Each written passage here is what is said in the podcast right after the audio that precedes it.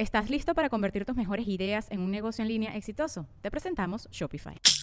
Tal vez no lo sabías, pero nuestro podcast More Than Mamis es un negocio. Y lo comenzamos, por supuesto, para desahogarnos y hablar sobre la maternidad, no para convertirnos en expertas de ventas y del e-commerce. Así que sí, necesitábamos ayuda para vender nuestro merch y poner en marcha nuestra tienda. Por eso estamos tan contentas de usar Shopify. Regístrate con tan solo un dólar por mes en shopify.com barra sonoro, todo en minúsculas. Ve a shopify.com barra sonoro para llevar tu negocio al siguiente nivel. Shopify.com barra sonoro. Hola a todos y bienvenidos a un episodio más de Negra como yo. Esta semana estoy súper contenta este, y súper motivada porque la invitada eh, del día de hoy es la creadora y directora de AfroOp. AfroOp es una plataforma digital de activismo por los valores de la negritud en el mundo. Y lo interesante de AfroOp es que además de, ser un medio de comunicación pionero, novedoso, este, con muy buen contenido, es un, está muy bien hecho. Y eso está súper interesante porque muchas de las cosas que, o muchas de las personas que quieren hablar de contenido negro, como que suelen, suelen siempre hablar de lo mismo o ser más o menos lo mismo. Y Afro es, es un medio que ha logrado ser diferente y ser, em, sí, como les dije al principio, pionero en, en, en su tema, ¿no? Que, que es específicamente hablar de las comunidades afro. Eh, Jennifer Urrutia, por supuesto, nos contó su historia, como, como todos nuestros invitados, su historia de reconocimiento y cómo empieza a trabajar y a crear este medio de comunicación. Yo estoy muy honrada de tenerla porque desde que empecé con Negra como yo, era una de las invitadas que, que, de las que venía buscando desde hace mucho tiempo. Así que este, yo estoy muy contenta y muy feliz, feliz, feliz. Antes de continuar y de que vean la entrevista, recuerda suscribirte, chamo, porque si estás viendo las cosas, suscríbete, apóyanos para que el algoritmo nos muestre más y estos temas se hablen en todas partes. Eh, recuerda darle like, comentar y si te gusta, pues compartirlo también. Y recuerda que estamos en Spotify, en eBooks, en Apple Podcasts, en Anchor y en ya. Y en Patreon, que si quieres apoyar este proyecto y te interesa pues ver todo el contenido adicional que está subido en Patreon, pues vaya, disfrútalo y nos vemos en un próximo episodio. Chao. Esto es Negra como yo un espacio único que nació para motivarnos a valorar el cuerpo que somos, crecer nuestra autoestima y hablar de negritud latinoamericana. De nacer, negra como yo. Hoy en Negra como yo tenemos a la señora Jennifer Rutia, directora de AfroUp Colombia. Y nada, bienvenida Jennifer a Negra como yo. Hola, ¿cómo estás? Un gusto estar aquí en este espacio, agradeciendo tu invitación. No, bienvenida, de verdad que para mí es un honor porque tengo mucho tiempo admirando el trabajo que hacen ustedes en AfroUp. Creo que me parece un trabajo súper importante, transformador, este, educativo y, de verdad siempre, o sea, tenía muchas ganas de, de poder conectar con ustedes y saber este, la historia de, cómo nace esto. Claro que sí. Sí. Claro que sí. Ahí estaremos compartiendo un poco de, anécdotas de cómo empezó y pues obviamente abierta a todas las preguntas que tengas por hacer. Sí, Jennifer, lo primero que me gustaría saber de ti es dónde creciste y de dónde son tus padres. Ok, eh, bueno, me presento. Mi nombre es Jennifer Mayrén Urrutia Briñez. Soy fundadora y directora de AfroApp. Y pues respondiendo a tu pregunta, eh, soy producto de una pareja interracial. Mi papá era de Andagoya, Chocó. Em, es un municipio aquí en Colombia donde la población en un 90% es afro. Entonces, por ahí está esa raíz y esa historia negra. Y por el otro lado tengo esa parte indígena también por parte de mi mamá. Okay. Ella es de Ibagué, Tolima. Eh, y pues bueno, es una ciudad acá también donde su mayoría es blanco mestiza. Entonces esta mezcla pues bueno, me hace tener esas dos, esos dos orígenes, tanto indígena como afro y pues aquí está el resultado. ¿Y dónde creciste, Jennifer? ¿En qué parte de Colombia creciste? Ok, yo soy de Bogotá, nací en la capital de Colombia, en Bogotá. Entonces, pues te enfrentas a muchas cosas al tener esa, mm, o sea, que tus rasgos digan que eres afro, eh, pero pues es nacer en una ciudad donde la mayoría eh, de personas es blanco mestiza, pues también es a veces choqueante desde tu infancia, ¿no? Aún hasta ahorita todavía en, la adultez, pero sí nací en Bogotá. Ok, o sea que yo este, desde hace tiempo, o bueno, obviamente yo soy venezolana y no, nos relacionamos muy cercanamente con, con los colombianos y siempre he sabido que hay como un sistema de jerarquía o de o de estratificación por, por, por poderes económicos, ¿no? Entonces está la clase C, la clase D, la clase A, la clase B y tal. En Bogotá tú lo notabas más, o sea, se notaba más esta diferencia de clases sociales. Sí, claro, aquí totalmente tú te das cuenta por la estratificación que va de 1 a 6, así Ajá. a la población. Entonces, claramente estás en la parte baja, en la media y en la alta. Pero, pues obviamente el hecho de tú estar en alguno de estos de estas clases sociales o estas, estas certificaciones pues te da cierto acceso o beneficios a la salud, al estudio, a muchas cosas básicas. Entonces sí es totalmente marcada esa división. Claro. Y para las personas afro, este, se nota un, poco más? O sea, la, tradicionalmente en Bogotá hay personas negras o, cómo se veía esto a nivel de color de piel? Ok, bueno, pues en Bogotá, como te comentaba, eh, podemos hablar que Bogotá es una mal llamada minoría étnica en cuanto a la población afro y acá no, no podemos eh, decir que pues en su mayoría esta población haya llegado aquí solamente por el conflicto armado, que es una situación que afecta lastimosamente a nuestro país, pero digamos hay, eh, por decirlo así, personas mayores que han llegado a Bogotá, en el caso de mi papá cuando llegó acá a la ciudad, fue buscando un mejor futuro, eh, gracias a Dios no por condiciones de conflicto armado, pero pues hay mucha población negra de diferentes ciudades del país que han migrado a la ciudad precisamente en búsqueda de una estabilidad económica, por ser obviamente la capital, puedes tener más acceso a ciertas cosas que de pronto en tu lugar de origen no. Entonces muchas personas han migrado acá que ha hecho que pues haya obviamente más población o que no, que no estemos hablando tanto de minoría, pero sí, digamos, en, en, mi infancia yo no salía a la calle y encontraba fácilmente personas afro, nunca, o sea, yo me crié con, la, con, pues obviamente la familia materna, porque mucha de mi familia por parte de papá pues estaban en el Chocó, en Medellín, en Cali, entonces no me crié con esa parte afro, por decirlo así, sino que ya eh, que fui creciendo y mucha de la familia empezó a migrar a Bogotá, que ya tenía más contacto con, con mi familia paterna. Y pues obviamente hizo como que me acercara muchísimo más a, a esas raíces y a ese origen afro, porque pasa eso en Bogotá, eh, de pronto saliéndome un poco de, de la pregunta, pero sí, eh, uno intenta encajar en esta, en esta ciudad de sociedad. Entonces, tú eres afro, pero entonces tú eres la única niña negra dentro, o sea, fui la única niña negra desde el jardín hasta el colegio, o sea, en un colegio más o menos de unas mil niñas, ser tú la única niña negra. En la universidad, si éramos cinco niñas, eh, cinco niñas y como dos chicos afro en toda la universidad. Entonces, enfréntate a eso.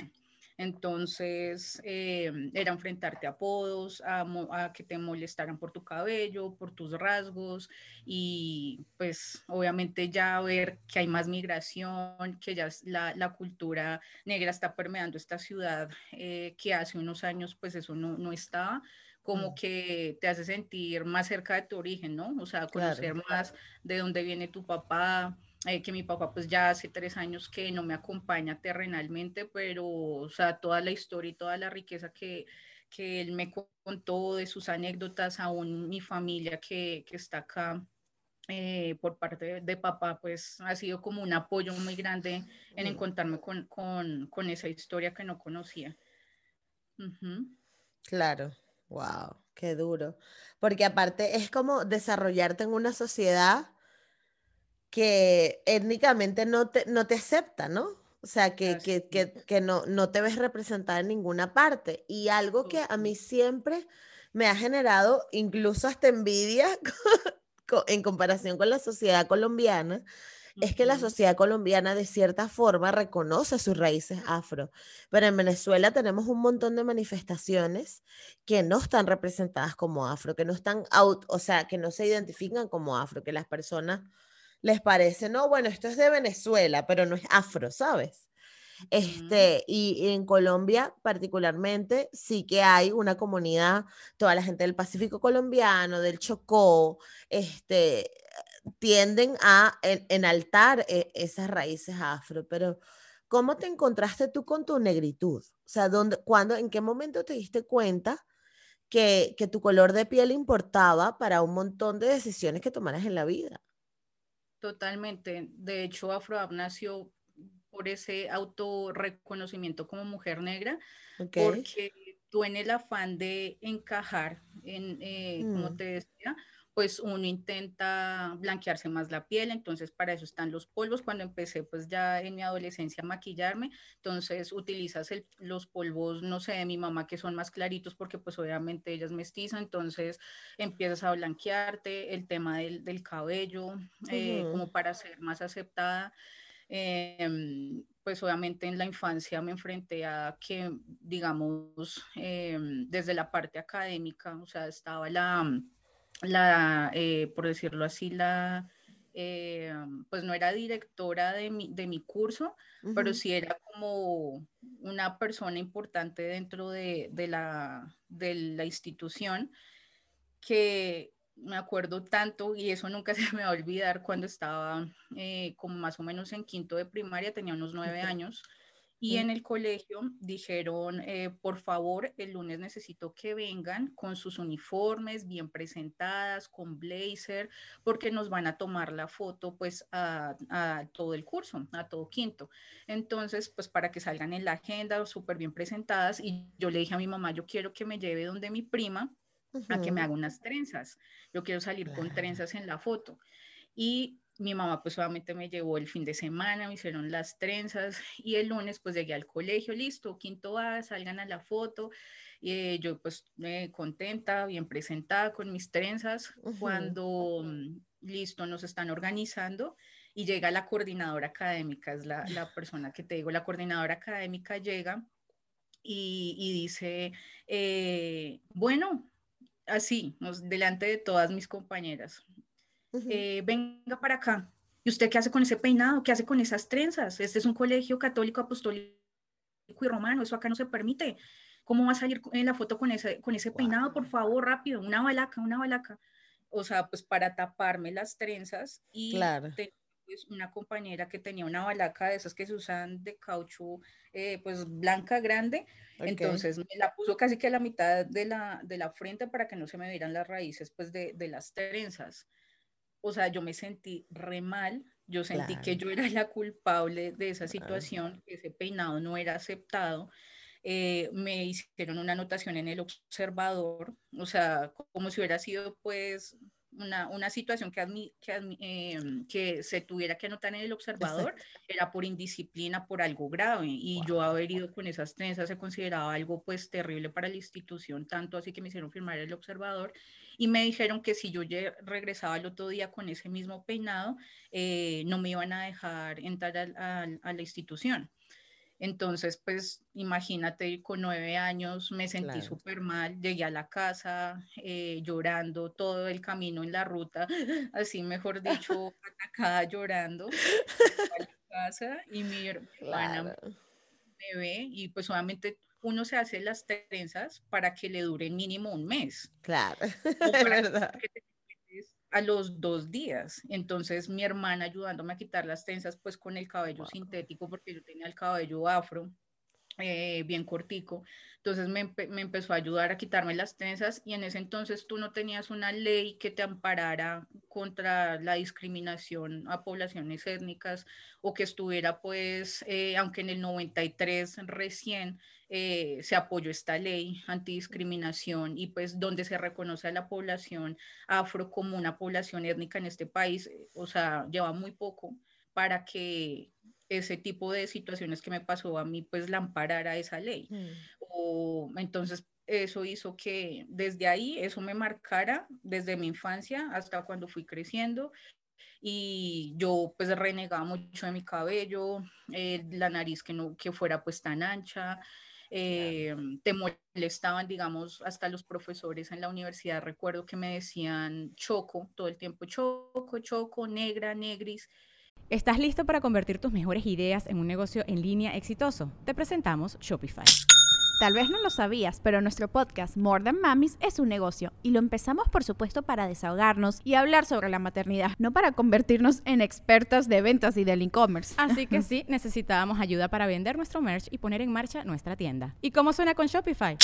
Llegó otra venta. Shopify es la plataforma de comercio que está revolucionando millones de negocios en todo el mundo. Ya seas un emprendedor desde tu casa o desde donde sea, Shopify es la única herramienta que necesitas para iniciar, administrar y hacer crecer tu negocio sin dificultades. Con Shopify puedo gestionar pedidos, envíos y pagos desde cualquier lugar, brindándote toda la información y estadísticas de tus ventas al detalle. Regístrate para un periodo de prueba con tan solo un dólar al mes en shopify.com barra sonoro, todo en minúsculas Ve a shopify.com barra sonoro para llevar tu negocio al siguiente nivel. Shopify.com barra sonoro. Y recuerdo una vez que estaba un profesor nombrando lista y pues todo el tiempo me decía Choco que no sabía cuál era mi nombre.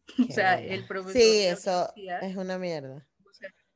literal. Entonces me decían así, pues obviamente uno lo toma entre comillas como el chiste, como bueno, para que no se pongan bravos o dirán, ay, no tan tocada, porque le estamos diciendo negra, negris. Y, mm, y también, pues en eso, cuando yo me acuerdo mucho que hicieron una campaña acá en la ciudad para los niños en los colegios de las poblaciones étnicas afro, para que los llamaran por su nombre. Entonces, no me acuerdo que en octavo yo le dije a mi grupo de amigas desde primero de primaria, o sea, ya estamos en octavo, todo ese tiempo siendo amigas, y ellas diciéndome negra, negris, choco, etcétera, que yo les dije, me llamo Jennifer, díganme Jennifer, porque esa campaña me impactó. Y yo, pues sí, mi nombre es Jennifer, así como yo a Laura le digo Lau, a Luisa eh, le digo Lu, o sea, porque Jennifer negra. Exacto. Y eso fue, o sea, comenzaron a burlarse de mí. Eh, ay, no, pues, ¿qué haremos? Ay, no, entonces a la negra no se le, no se le puede decir negra. Entonces, claro, qué delicada. No se te puede decir nada porque tú, tú te ofendes. Totalmente. O sea, eso me pasó y yo decía, son mis amigas, o sea, mis mejores amigas.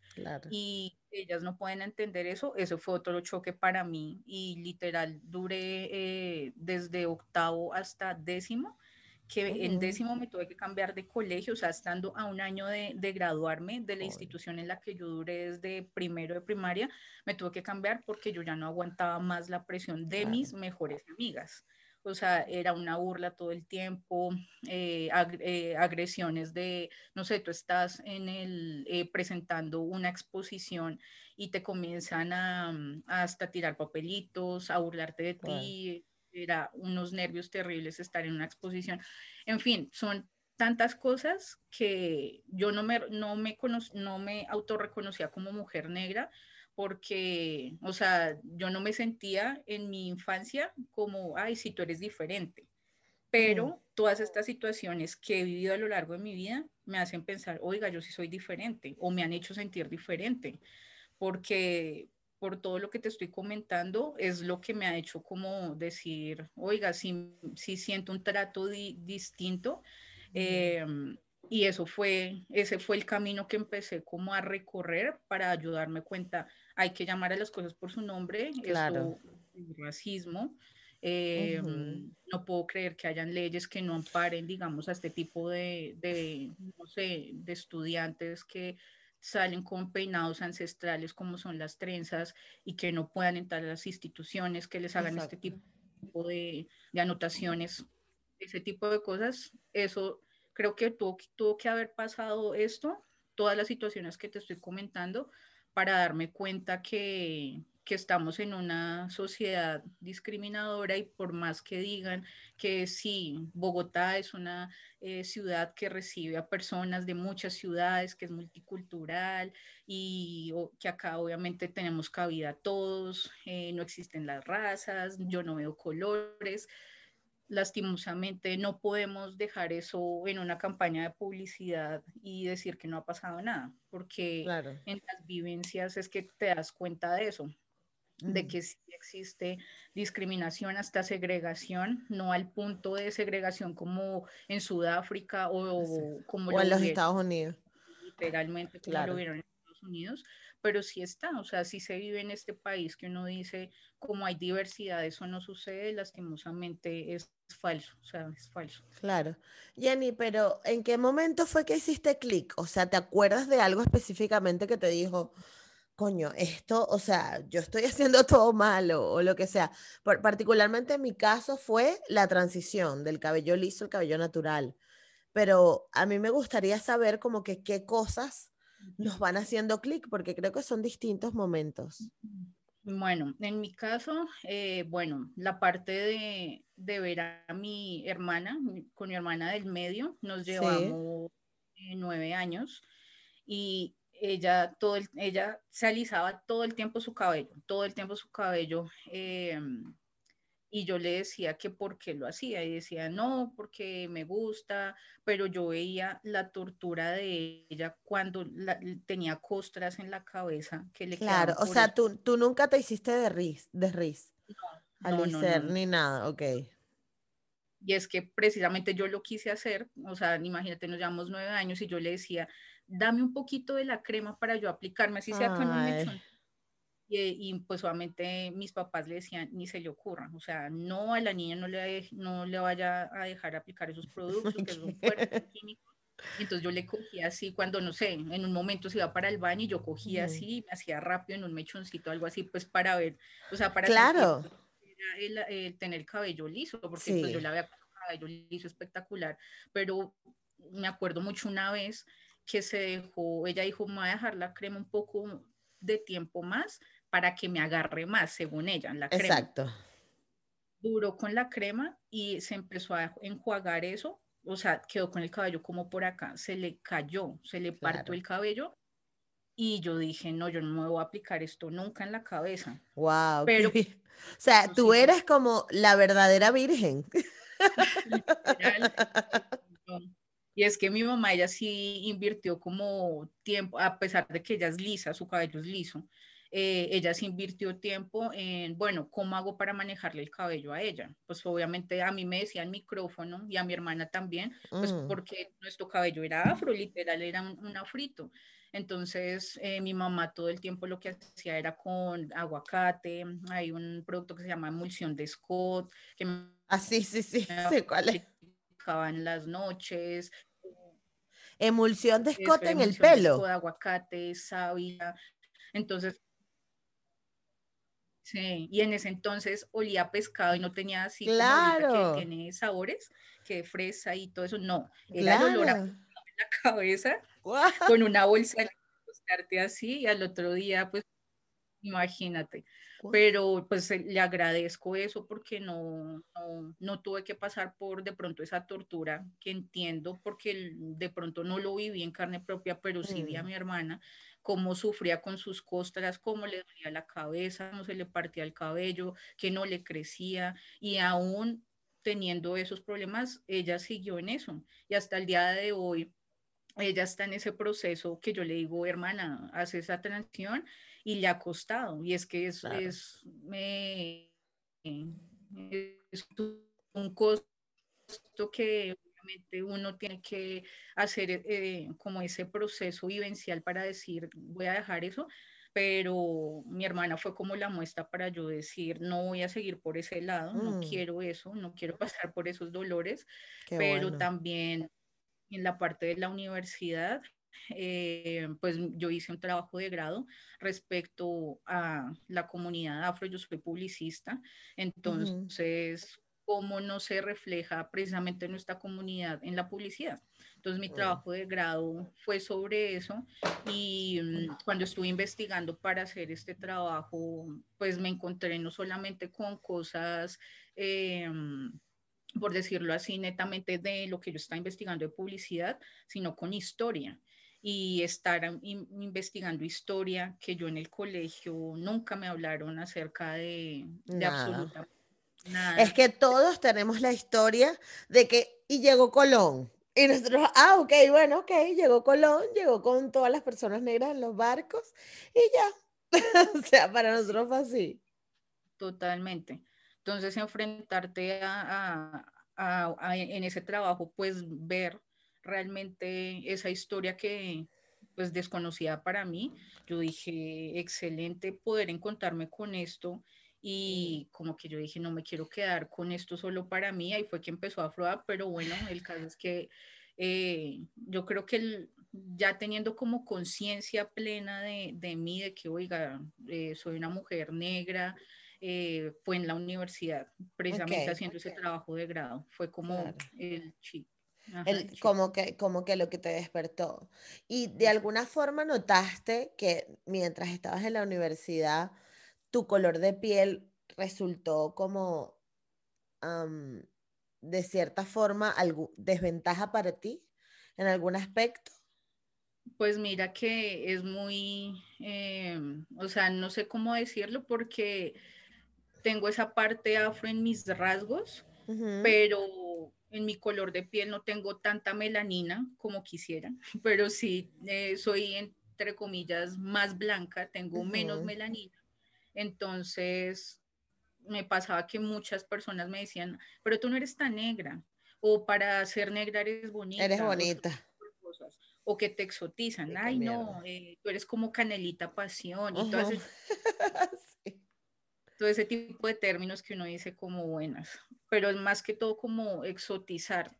Yo sí sentí eso mucho de parte de, compañeros, aun cuando estaba elaborando ya en, en, agencia de publicidad, enfrentarte a esos comentarios así como, como sexuales, hasta también eh, sexistas y demás hacia tu persona, pues es mm. horrible pero más que todo sí, mm, sí se vive eso, como el que te diga negra en la calle, pero con, de una forma como lasciva. Eh, mm, bueno, tantas cosas, pero a mí me, me chocó más el tema de, de, que sexualicen, que te consideren como una belleza exótica. Mm. Eh, y pues obviamente más en el medio en el que yo me, pues me rodeo precisamente por, por, ser publicista, que te buscan porque como tú eres negra, entonces debes tener amigas o amigos que son eh, negros, entonces que nos pueden servir para la cuota de diversidad. Diversidad de, las empresas, claro.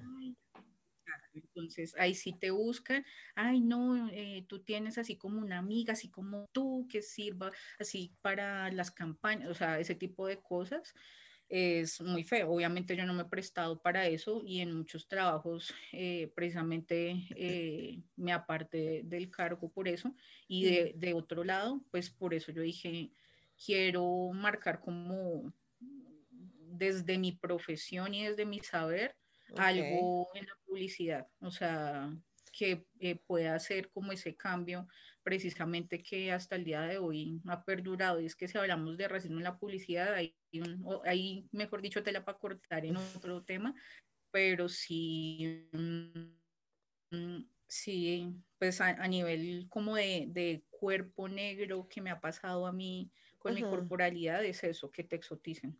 Claro. Jenny, y en la publicidad, este, porque una vez, o sea, tuve una persona que entrevisté que él me contaba que él, está en México y le tocó hacer campañas publicitarias para marcas, distintas marcas en cualquier parte. Entonces, como que el casting lo escogían según ¿no? La identidad eh, racial que, quisieran, ¿no? Si querían hablarle a unas personas más, más del, de la costa, entonces ponían personas más negras. Si querían hablarle a personas más de la ciudad, venían este, personas más blancas. ¿A ti te tocó enfrentarte trabajando en la publicidad a esto, donde tuviste que decir, no, mira, yo no estoy de acuerdo con esto o, o alguna situación así? Digamos, eh, me acuerdo que uno pues está saliendo al mundo laboral, mm. entonces de pronto pasa esas situaciones que tú como porque no te diga nada, permites. Y en mi caso, yo eh, puse como de carne de cañón lastimosamente a una prima que hubo una, una campaña publicitaria y yo dije, ella es la perfecta. Y pues obviamente me parecería genial que ella estuviera con su cabello afro, obviamente ella tiene más melanina. Entonces yo dije, es perfecta. Y es danzarina. Entonces yo dije, buenísimo y eh, ver la actitud de mis compañeros hacia ella, obviamente yo dije, claro. que yo por qué hice eso. Claro, o sea, terrible. Y eh, denigrante también para ella, obviamente, el burlarse de su cabello o mm, tú te das cuenta que en programas de edición, obviamente que se manejan para las campañas, entonces no toca blanquearle tal cosa o toca respirar un poco más la nariz para que no se vea como tan exacto. Entonces, como todo esto tiene ahorita cómo modificarse, cómo cambiarse, pues obviamente entran a echar mano de con programas de edición para hacer ese tipo de cambios. Así como, no sé si supiste de hace como cinco años, si no estoy mal, de una revista donde salió Lupita Nyong'o y precisamente en, la, en las fotos que le tomaron tenía su cabello afro, pero tenía una moña recogida, tenía un puff, un afro puff. Y en edición le quitaron el afro puff y salió como si estuviera calva. Obviamente ella no se despachó contra esa revista porque claramente la, la, la, contratan a ella para aparecer en una portada de una revista y van y cometen semejante crimen. Eh, pues obviamente son cosas que lastimosamente se ven hoy en día y que la facilidad de tantos filtros y tantas cosas para modificar tu cuerpo en Photoshop y todos estos programas pues lastimosamente eso eh, se ve mucho en publicidad y pues bueno, esa fue una de las cosas que pasó con, con mi prima, obviamente por eso yo no volví como a... A, recomendar. Ahora, exacto, en claro. ese tipo de, recomendar absolutamente nadie y más eh, porque tú estás acá y te das cuenta cómo es eso, porque tú misma has recibido ese trato, entonces... Claro, exacto. Wow, qué duro, Jennifer. Ahora cuéntame de Afroop. ¿Cómo nace? ¿De dónde surge esta idea? Y, cómo, cómo logró crecer tanto? Porque es increíble el trabajo que han hecho. Aparte es súper pues bonito. O sea, a mí me encantan los posts de Afroop. Siempre los reposteo. Qué linda, muchísimas gracias. Eh, bueno, te cuento que Afroap fue precisamente el resultado de ese autodescubrimiento como mujer negra. Nunca imaginé, la verdad, el alcance que ha tenido. Eh, por mi parte, lo único que hice un día fue, eh, bueno, yo estuve trabajando con, aún sigo trabajando con Amoafroc, que es la Asociación de Mujeres Afrocolombianas, acá en la ciudad de Bogotá. Duré más o menos como tres años eh, después de que salí, bueno, estando en la universidad en el último semestre, recuerdo mucho que yo siempre tuve como como esas ganas de hacer, de hacer parte de algún colectivo, asociación, Em, afro en la que yo pudiera trabajar, o sea, hasta regalar mi trabajo literal por, por aprender. Y yo empecé en esta asociación eh, por mi mamá, que ella eh, era muy buena amiga de un gran escritor que resultó siendo, resulté enterándome que era tío mío. Ah, eh, Entonces, este escritor pues obviamente era conocido de años de mi mamá y tenía un lanzamiento de un libro. Entonces yo le dije a mi mamá, por favor, yo quiero ir, eh, ayúdeme pues a poder entrar porque pues no tengo eh, pues el ingreso, la boleta para poder ingresar. Entonces fuimos con mi mamá, me presentó con él y él, me dijo, mira, una sobrina que te puede contactar con, en paz descanse, Doris García, que ella era la directora de la asociación, me contactó, empecé a hablar con ella, obviamente súper feliz, ingresé, ese fue como, como el primer lugar donde empecé a hacer como pinitos de mi carrera laboralmente, eh, como en, en la asociación afro porque pues eh, están cumpliendo recientemente 15 años, entonces, de la fundación de la asociación, entonces yo les ayudé a sacar como la edición de un libro con los 15 años de memorias de, de la asociación. Y, Pero a nivel de publicidad. A nivel de publicidad, exacto. Y empecé a manejarles las redes sociales. En ese entonces solo Facebook. O sea, les abrí un, ni siquiera una, era una fanpage, sino era un perfil de Facebook. Entonces yo ah, lo empecé a manejar y hacía como los diseños para publicar de poemas y demás. Y luego, em, como que pues obviamente por ciertas políticas que manejan internamente en la asociación, como que no podía de pronto explotar tanto como mis ideas respecto a las publicaciones que yo quería hacer en Facebook, o sea, como que tenía que limitarme a ciertas cosas, a que solamente fuera dirigido a mujeres y demás. Entonces, mi esposo, que en ese entonces era mi novio, ahora mi esposo, me dijo, ¿y tú por qué no abres tú un, un Facebook propio donde publiques lo que tú quieras publicar? Entonces yo, bueno, pues sí, no sería mala idea. El caso fue que abrí una fanpage y todo lo que te comento que en el trabajo de grado investigué, que me encontré, comencé a publicarlo en esa fanpage.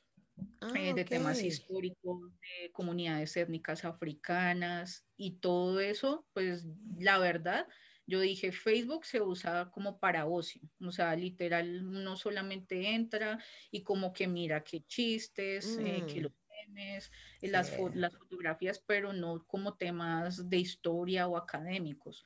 Y yo quise cómo hacer para que los temas que son académicos, históricos, culturales, que son tan importantes, se puedan em, publicar de una manera em, que atraiga a las personas, que le mm. interese compartir, que le interese, em, sí, publicar esto en su perfil. O sea, claro, ir compartiendo toda... Entonces yo dije, tengo eh, todos los conocimientos que tengo de publicidad, de diseño, tengo que aprovecharlos de alguna manera y empecé a hacer posts eh, con fotografías como creativos, por decirlo de alguna manera, para que la gente empezara a divulgarlos y sin pensarlo, pues empezó a crecer la comunidad. Eh, pues a mí me gusta escribir, investigar, entonces pues empecé a compartir en publicaciones un poco ya más extensas textos eh, y empecé a ver que lo estaban divulgando en muchas páginas también de la comunidad afro en Facebook.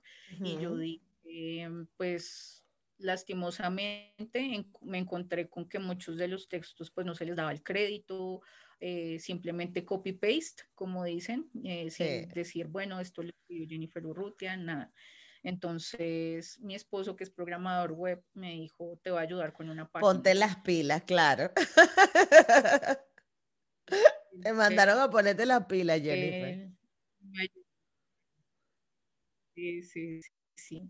Entonces me ayudó eh, a crear la página, obviamente muy sencilla, eh, y empecé ahí a copiar los textos y de la nada pues ahí ya empezó a crecer esto, ya no me quedé solo con Facebook, sino pues empezó el boom de Instagram, entonces me pasé para Instagram también, abrí el Instagram y ahí empecé ahí a compartir también eh, contenido y pues sin pensarlo empezaron a seguirme, no sé, actrices, actores, gente conocida en el medio, también de asociaciones, empezaron a contactar y, pues normalmente esa gente, esa gente que suele mover masas, entonces está cool, ¿no? Exacto, entonces eso hizo que obviamente tuviera más alcance, más difusión, he estado como trabajando obviamente en nuevos proyectos y ya tomándolo como un proyecto eh, empresarial, como un negocio, literal, no con el afán de, mm, o sea, con, con esas ganas de, de, crear algo social, o sea, de promover la verdad con todo lo que ya has escuchado que me ha pasado, que niños y niñas que están obviamente en instituciones educativas puedan leer contenido acerca de su historia, que no se sienta es de su color de piel, ni por, ni por usar su cabello afro o trenzas, em, de poder dar información que literal eh, nos equipe como población afro, porque eso falta mucho, porque todavía eh, en los textos escolares y académicos. Pero a, mí me parece curioso justamente en Colombia, porque de, en todo este recorrido que yo he tenido con Negra como yo, la mayor cantidad de gente que me encuentro en Latinoamérica hablando del tema en español son colombianos. O sea, está Edna Liliana Valencia, está Cirle, están este, las chicas de Puro Crespo. O sea, todo el mundo, hay como un montón de asociaciones, un montón de sitios. Y sin embargo, me sigo encontrando con personas que se que, que, que, expresan lo mismo, ¿no? De que no hay visibilización afro, de que, de que es difícil, de que hay, de que hay discriminación. Entonces, ¿qué, ¿qué crees tú que falta en la sociedad para que, para que nos dejemos de esta vaina? Pues mira que lastimosamente yo sé que el racismo es algo que ha permeado todas las esferas de la sociedad, todas las áreas habidas y por haber, y que es un trabajo que, que ha venido poco a poco resurgiendo, así como te das cuenta que la mayoría, eh, por decirlo menos, pues son colombianos. Eh, sí. Un trabajo que no, no ha sido siempre así. O sea, eh, si te das cuenta, el proceso, pues las conozco a las dos, tanto a Edna como a Cirle. Em, ha venido, trabajando desde hace poco, o sea, pues tienen eh, años de pronto en su proceso personal interno, eh, en el que se han topado con historias y vivencias como las que te he comentado, eh, pero digamos, Cirle empezó en el 2016, que no es hace mucho, y mira todo el crecimiento que ella lleva, eh, igual Edna también, pues ella en el tema de comunicación social y periodismo, eh, también obviamente fue un boom acá en Colombia verla en noticiero con su cabello afro. O sea, eso fue como un boom para ella que tampoco fue hace mucho tiempo. Entonces es un trabajo que poco a poco ha venido y precisamente por tener esos, esos referentes, creo que más chicas y más chicos se han lanzado precisamente a poder eh, lanzarse a hacer lo que es, estos referentes han venido haciendo. Claro. Entonces, hay que delegar porque hay conocimiento, mejor dicho, que hay que preservar de nuestros mayores y ese conocimiento toca delegarlo a los que vienen. Entonces, yo por mi parte estoy haciendo eso, o sea, estoy dejando como un legado, construyendo algo para que los que vienen puedan coger esa información y la, puedan eh, difundir. Eh, algo que pasa acá en Colombia es que hay mucha tradición oral, pero se necesita la tradición escrita. Se, tienen que haber textos donde todas, todos esos conocimientos estén por escrito, o sea, en un papel que puedan trascender y ahorita precisamente utilizando las redes sociales, los medios digitales, es algo que nos ayuda un montón a que no se quede solamente en Colombia, sino que se difunda a nivel global y eso es súper importante, pero hay que dejarlo por escrito y por eso es tan importante eh, poder visibilizar nuestra historia escribiendo, eh, difundiendo. Yo difundo no solamente lo que yo escribo, sino eh, los textos que poetizas, que académicos han escrito, precisamente porque necesitamos conocerlos para que se quedan en el papel, pero que también se puedan quedar en estos medios digitales que son súper claves para mm, que más personas pues puedan eh, tener textos de investigación. Em, es importante no solamente pues dejar escritos de, de históricos, sino de las vivencias de ahorita, o sea, que nuestras generaciones digan, oiga, hace poco, no sé, hay otra mujer afro en, en, noticias, entonces voy a documentarlo, que quede como una noticia para que en un futuro puedan mirar hacia atrás y decir, oiga, ya no podemos hablar de la primera negra y el primer negro que hizo eso, que se vuelva algo normal, de algo normal. Entonces, es algo en lo que muchas y muchos en nuestro país, de la comunidad afrocolombiana, estamos trabajando, que toma tiempo, que no es fácil precisamente por, por el racismo que, que hay en nuestro país, porque se sigue viviendo, porque lo seguimos escuchando, porque tenemos familia que podemos, de la que podemos seguir escuchando situaciones em, de digamos, lastimosamente abuso policial que ha pasado en, o sea, no ha pasado en los últimos años, eso se ha visto desde hace mucho tiempo, que se está documentando por medios digitales, que es diferente actualmente. Y que ya se está denunciando.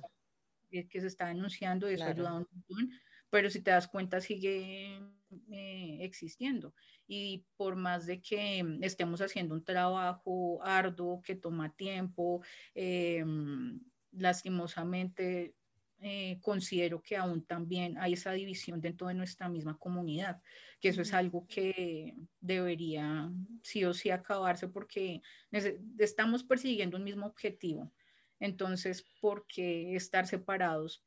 O sea, lastimosamente cada uno tiene como una visión, una misión personal, o se entiende, pero ni, o sea, no debería haber ni política ni religión que debería como separar, sabiendo que estamos persiguiendo una misma lucha, haciendo el mismo activismo. Entonces, eso yo creo que ha sido una de las cosas que, que ha fallado dentro de la comunidad y pues algo en lo que también toca seguir trabajando. Claro.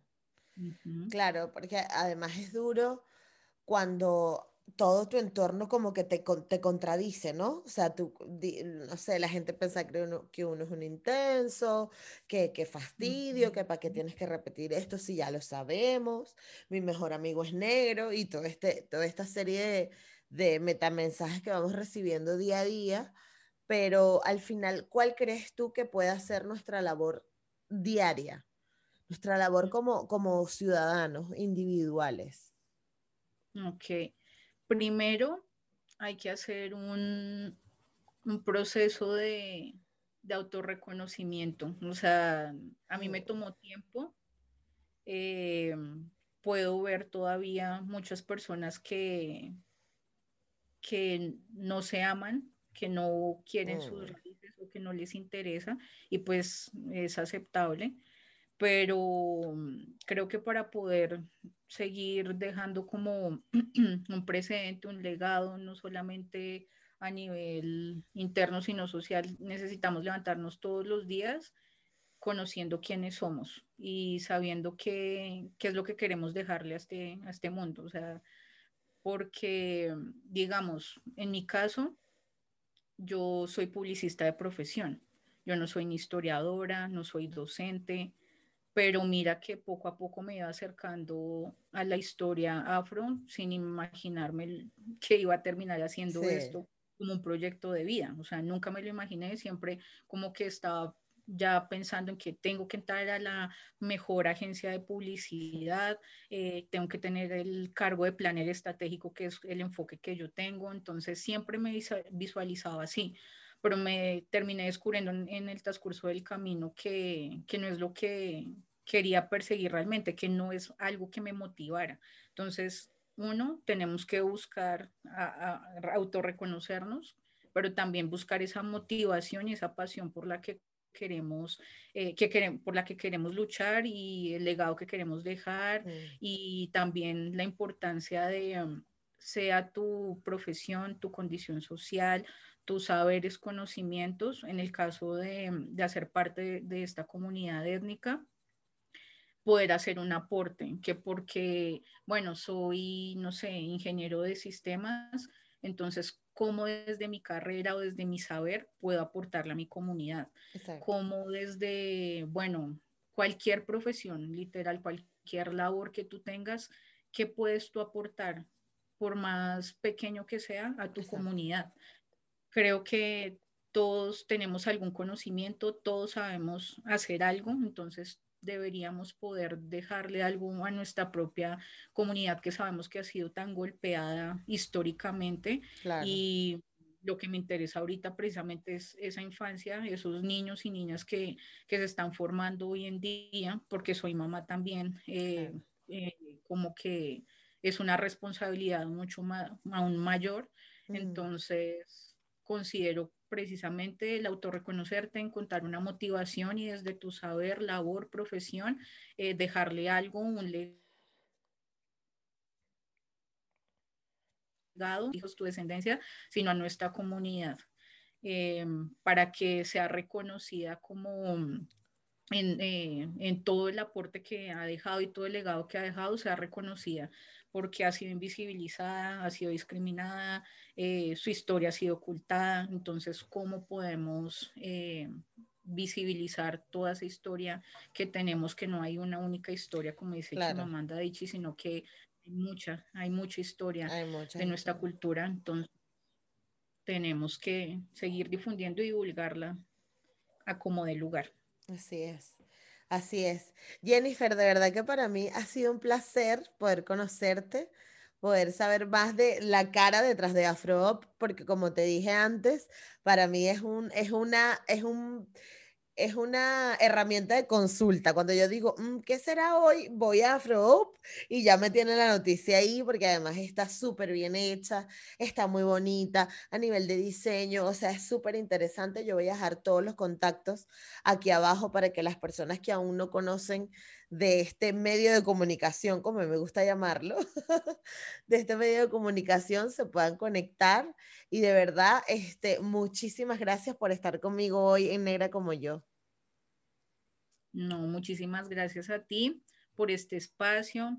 Eh, pues obviamente sabes que cuentas conmigo y con AfroApp y pues a todas las personas que están detrás de la pantalla para que por favor nos informemos y para que podamos sobre todo consultar información verídica y que podamos consultar también información, seas o no afro, de la comunidad eh, negra porque creo que puede ser un gran aporte y un cambio de mentalidad y de conciencia. Totalmente, totalmente. Bueno, muchísimas gracias, Jennifer. Este, ya te avisaré cuando salga esto, pero de verdad eh, ha sido un placer conocerte y estar contigo hoy. Muchas gracias.